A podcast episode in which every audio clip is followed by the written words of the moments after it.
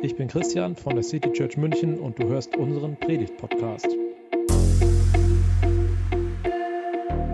Wir sind ähm, mittendrin in der Fastenzeit.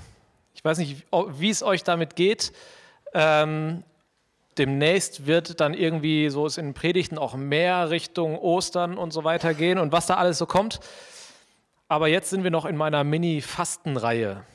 Vor zwei Wochen habe ich darüber gepredigt, dass Fasten auch von einem Lebensstil begleitet sein soll, an dem Gott Freude hat. Und da ging es darum, dass wir, während wir fasten, nicht andere unterdrücken sollten. Dass wir in der Zeit ganz besonders offen sein sollten, anderen Menschen Gutes zu tun. Aber wir sollten natürlich auch außerhalb des Fastens nicht andere unterdrücken. Aber gerade in dieser Zeit muss das eigentlich besonders deutlich sein. Und so heißt es dann in Jesaja 58, Fasten, wie ich es liebe, sieht doch vielmehr so aus. Lasst die zu Unrecht Gefangenen frei und gebt die los, die ihr unterjocht habt. Lasst die Unterdrückten frei. Zerbrecht jedes Joch. Und ich bin vor zwei Wochen darauf eingegangen, was das in unseren Beziehungen zu anderen Menschen heißt. Aber wenn da steht, zerbrecht jedes Joch, dann verstehe ich darunter auch das Joch, das uns selbst gefangen hält. Und meistens ist das bei uns nicht etwas, was uns von außen auferlegt ist, also bei uns hier in unserem Kulturkreis, sondern es sind Verhaltensweisen, es sind Gewohnheiten, es sind Abhängigkeiten, vielleicht auch Süchte. Dinge, die unsere Gedanken im Griff haben, Dinge, die unsere Lebenszeit aufsaugen und Sachen, die uns von Gott fernhalten. Und ich glaube, dass Fasten eine Möglichkeit ist, dieses Joch zu zerbrechen. Sein Leben zu überprüfen darauf, welche Prioritäten man unbewusst hat und wo man in seinem Leben vielleicht auch Korrektur und Befreiung braucht. Also wir hier in Deutschland, wir leben im Luxus. Echte Entbehrung kennen wir hier nicht. Wir müssen uns keine Gedanken darum machen, ob wir überleben. Wir haben genug zu essen und selbst wenn es mal finanziell wirklich knapp ist, dann leben wir auch in einem Staat, der uns aufhängt. Wenn wir also in dieser Situation leben, in der es uns gut geht, dann glaube ich, dass wir es immer mal wieder nötig haben zu fasten, auf etwas zu verzichten, was uns so normal geworden ist, um wieder wertzuschätzen, was uns eigentlich zur Verfügung steht und um tatsächlich zurechtzurücken, worauf es wirklich ankommt.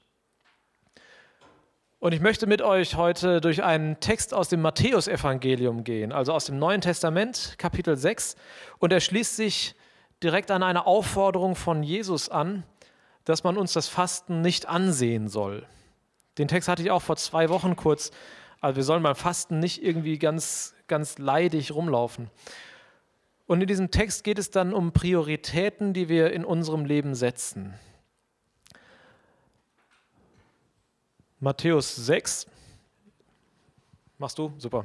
Matthäus 6, ab Vers 19. Sammelt keine Reichtümer hier auf der Erde an, wo Motten oder Rost sie zerfressen oder Diebe einbrechen und sie stehlen könnten. Sammelt eure Reichtümer im Himmel, wo sie weder von Motten noch von Rost zerfressen werden und vor Dieben sicher sind. Denn wo dein Reichtum ist, da ist auch dein Herz. Sammelt keine Reichtümer hier auf der Erde, denn hier werden sie eh keinen Bestand haben. Also selbst wenn man seinen Besitz zu Lebzeiten nicht verliert, wird man ihn nicht mit in den Himmel nehmen können. Das letzte Hemd hat keine Taschen, ist so ein schönes Sprichwort. Ich glaube, Reichtum und Besitz hier, äh, das Reichtum und Besitz hier von Jesus nur als ein Beispiel eingesetzt wurde. Deutlich wird das bei Vers 21. Wo dein Reichtum ist, da ist auch dein Herz. Schauen wir uns mal unser Leben an. Im Leben von jedem von uns gibt es etwas, auf das wir besonders viel Wert legen. Für jeden von uns kann das ein ganz unterschiedlicher, kann etwas ganz anderes der persönliche Reichtum sein. Mein Herz hängt an anderen Dingen als dein Herz. Es geht hier also nicht nur um Geld, auch wenn Geld hier das explizite Beispiel ist, denn Geld ist, glaube ich, für viele von uns, für die meisten in unserem Kulturkreis eine ganz besondere, besonders große Versuchung. Über die letzten Jahrzehnte und Jahrhunderte hat sich das Leben hier einfach sehr verändert. Besitz und Dinge haben sich verändert, unser Leben, unser Essen, unser Arbeiten hat sich verändert und wir denken oft, wir brauchen viele Dinge. Aber kennt ihr das Gefühl, wenn man bei sich zu Hause mal richtig entrümpelt hat? Sei es der Kleiderschrank, die Abstellkammer oder auch das Wohnzimmer. Also so richtig entrümpeln, da sind wir noch dran. Aber mich erleichtert das und ähm, es ist ein gutes Gefühl. Es gibt einen Autor, der in christlichen Kreisen mal so vor ich weiß nicht, 20 Jahren relativ populär war, Tiki Küstenmacher. Man kennt ihn auch mit seinen Karikaturen und der hat das Buch geschrieben Simplify Your Life. Und das wird immer noch vermarktet. Ähm, und er sagt aber in seinem Buch, das Leben besteht aus ganz unterschiedlichen Dingen. Aus anderen Menschen, aus Zeit, aus Arbeit, Gott und aus Sachen. Und er hat eine Pyramide erstellt und in dieser Pyramide ist das alles aufgelistet. Und wenn man dann an dieser Pyramide eine Kleinigkeit verändert, dann verändern sich auch alle anderen Verhältnisse. Wenn ich mich von Dingen löse, dann habe ich an einer anderen Stelle wieder Raum frei für anderes. Und wir können selber unsere Gewichtungen bestimmen. Das ist eine Freiheit, die Gott uns geschenkt hat. Und so kommt Tiki dann zu der Grundidee, leben statt gelebt zu werden. Etwas machen, statt etwas mit sich machen zu lassen. Oft denken wir, wir haben, haben gar nicht die Wahl. Aber ich habe doch so viel zu tun. Ich kann einfach nicht noch die Zeit finden, um mal die Oma zu besuchen. Ach, so geht es mir leider immer wieder. Aber eigentlich haben wir doch viel mehr in der Hand, als wir denken. Wir können in unserem Leben auch aufräumen. Es gibt so viele Dinge, die uns die Zeit rauben. Fernseher, Instagram, Netflix. Ich weiß nicht, ob euch auffällt, dass ich nur Medien genannt habe. Scheint daran zu liegen, dass es meine Zeiträuber sind. Oder an anderer Stelle, wir haben bei uns zu Hause so viele Dinge stehen, so viel, was uns einengt. Wenn wir das weggeben würden, was wir ein Jahr lang nicht gebraucht haben, dann würde es uns freier machen. Wir könnten unseren Besitz teilen. Dinge, die, für die wir vielleicht mal Geld ausgegeben haben und wo wir deshalb denken, dass wir sie nicht einfach weitergeben wollen. Und wir können auch lernen, über unser Geld selbst zu bestimmen und uns nicht mehr vom Geld bestimmen zu lassen. Wenn wir lernen, dass unser Geld uns von Gott anvertraut ist und er möchte, dass wir damit Gutes tun, dann können wir frei mit dem Geld umgehen und müssen nicht mehr dem Geld hinterherlaufen. Was bestimmt also über mich und von was kann ich mich frei machen? Wenn wir nochmal auf das Fasten zurückkommen, dann kann ich als Beispiel, als persönliches Beispiel sagen, meine Frau und ich, wir haben vor einigen Jahren zum Beispiel mal Fleisch gefastet. Wir haben in der Zeit von Aschermittwoch bis Ostern kein Fleisch gegessen. Und für mich war das gar nicht so leicht, weil Fleisch für mich echt Alltag war. Aber das Fasten hat die Wertschätzung und das Bewusstsein dafür nochmal gestärkt. Oder wir haben mal auf unser Auto verzichtet und wir haben gemerkt, ja, es geht auch ohne. Wir haben es jetzt sogar ganz abgegeben und ich merke, ich muss mir einfach um das Auto keine Gedanken mehr machen. Vielleicht kann eine Fastenzeit für dich ja auch ein Anstoß sein, zum Beispiel jeden Tag ein Objekt aus deiner Wohnung zu verbannen, um Raum zu schaffen. Wieder dahin zurückzukommen, welche Dinge du wirklich brauchst und was nur unnötiger Ballast ist. Das wäre eine andere Art des Fastens. Mir persönlich hilft Fasten herauszufinden, was das ist, was Jesus in dieser Bibelstelle mit Reichtum zusammenfasst. Indem ich ausprobiere, ob mein Herz so stark an Dingen hängt, die ich nicht sein lassen kann, die ich nicht loslassen kann. Bei dieser Art des Fastens macht es dann nicht so viel Sinn, auf Dinge zu verzichten, die einem eh nicht wichtig sind. Fasten hat irgendwie auch was mit Entbehrung zu tun, auf etwas zu verzichten, ohne dass man vermeintlich nicht kann, auf Dinge zu verzichten, die in der Gefahr sind, für uns zu diesem Reichtum zu werden, der das Leben bestimmt.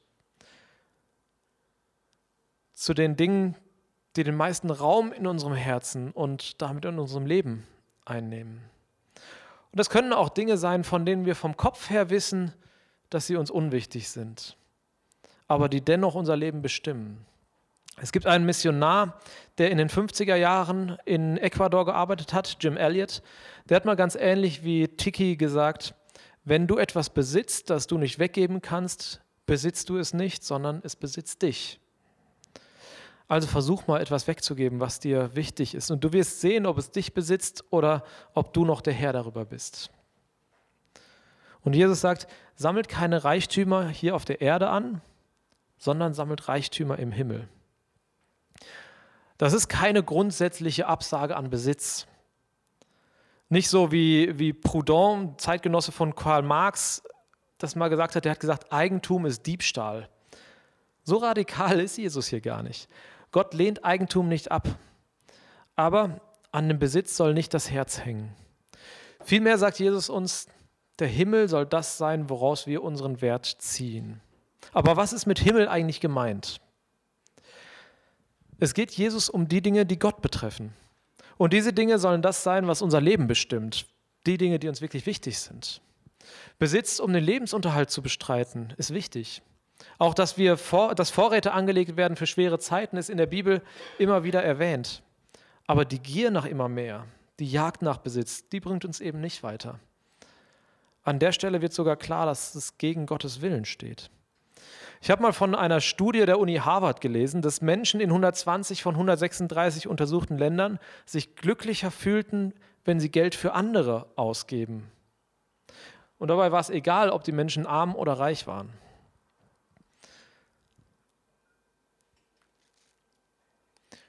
Und dann gibt es noch etwas anderes, was in unserem Kulturkreis, glaube ich, eines der größten Güter ist. Und das ist nicht Geld, sondern Zeit. Und auch im Umgang mit diesem Gut können wir geizig sein oder großzügig. Wir können dieses Gut verschwenden oder wir können damit anderen Menschen und uns selbst Gutes tun. In unserem Bibeltext geht es noch mal weiter. Kannst du noch mal? Super. Dein Auge ist das Fenster deines Körpers. Ein klares Auge lässt das Licht bis in deine Seele dringen. Ein schlechtes Auge dagegen sperrt das Licht aus und stürzt dich in Dunkelheit. Wenn schon das, was du für Licht hältst, dir in dir Dunkelheit ist, wie dunkel wird dann erst die Dunkelheit sein? Jetzt wird es kompliziert. Was hat das mit dem davor zu tun? Ich habe ein bisschen gebraucht, um da durchzublicken. Ein klares Auge lässt das Licht bis in die Seele dringen. Aber wenn das Auge trüb ist, dann kommt nur ein Teil des Lichts an, nur ein Bruchteil dessen, was eigentlich ankommen soll dann bleibt es dunkel, auch wenn wir das schon für Licht halten. Ich glaube, dass die Augen trüb werden, wenn wir andere Dinge vor Gott stellen und sie so Gottes Liebe, Gottes Gnade und Gottes Licht filtern. Und dafür habe ich ein Beispiel mitgebracht.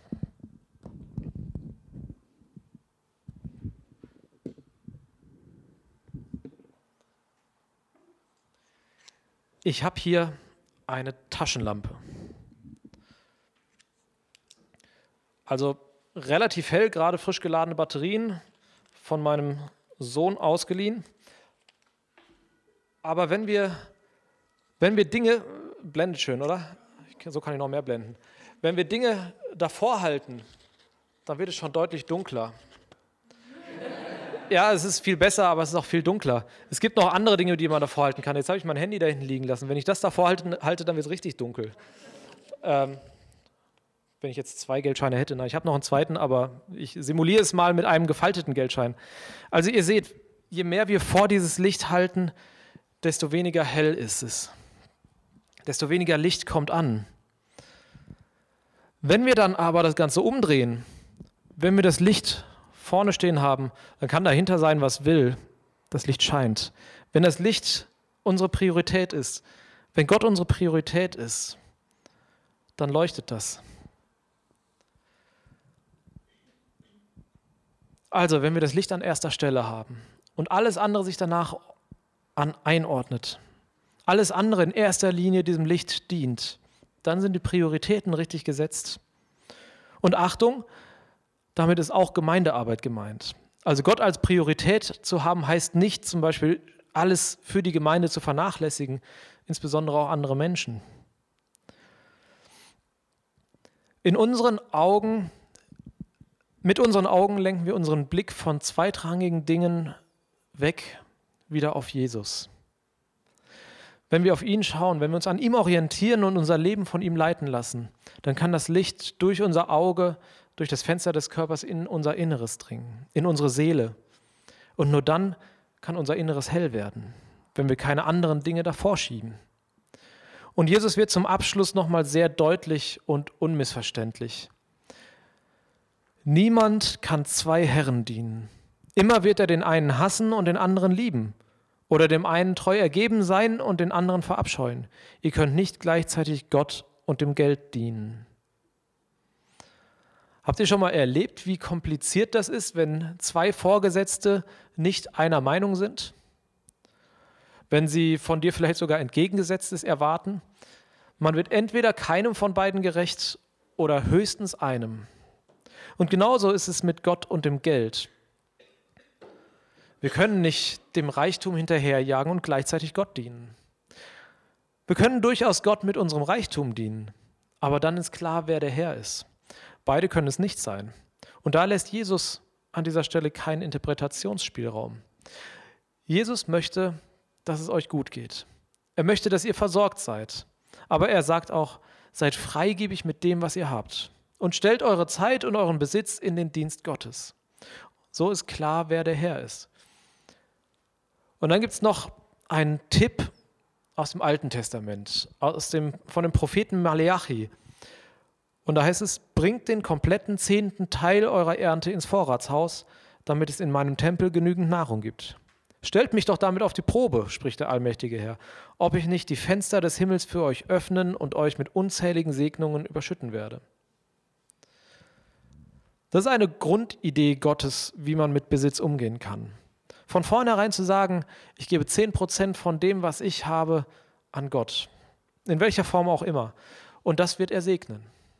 Da dürfen wir ihn sogar auf die Probe stellen. Aber an den restlichen 90 Prozent jetzt zu kleben, ich glaube, das würde diese Regel ad absurdum führen. Denn auch mit den anderen 90 Prozent sollen und dürfen wir großzügig umgehen. Aber er sagt ganz klar, wenn wir 10 Prozent geben, werden die 90 Prozent ausreichen. Er sagt, klebt nicht an dem, was ihr habt, sondern gebt von vornherein etwas davon weg. Ich glaube, dass Fasten hilft, Prioritäten zu ordnen. Ich glaube, dass Fasten hilft, auch sein Leben wieder neu zu fokussieren, neu zu schauen, wer ist eigentlich mein Herr und wem diene ich. Nehmt euch eine Zeit des Fastens, ob jetzt in dieser offiziellen Fastenzeit oder irgendwann anders, um eine neue Klarheit und Freiheit in euer Leben zu bekommen. Es lohnt sich. Das war die Predigt aus der City Church München. Wir freuen uns, wenn du auch nächstes Mal dabei bist. Und bis dahin wünschen wir dir eine gute Woche.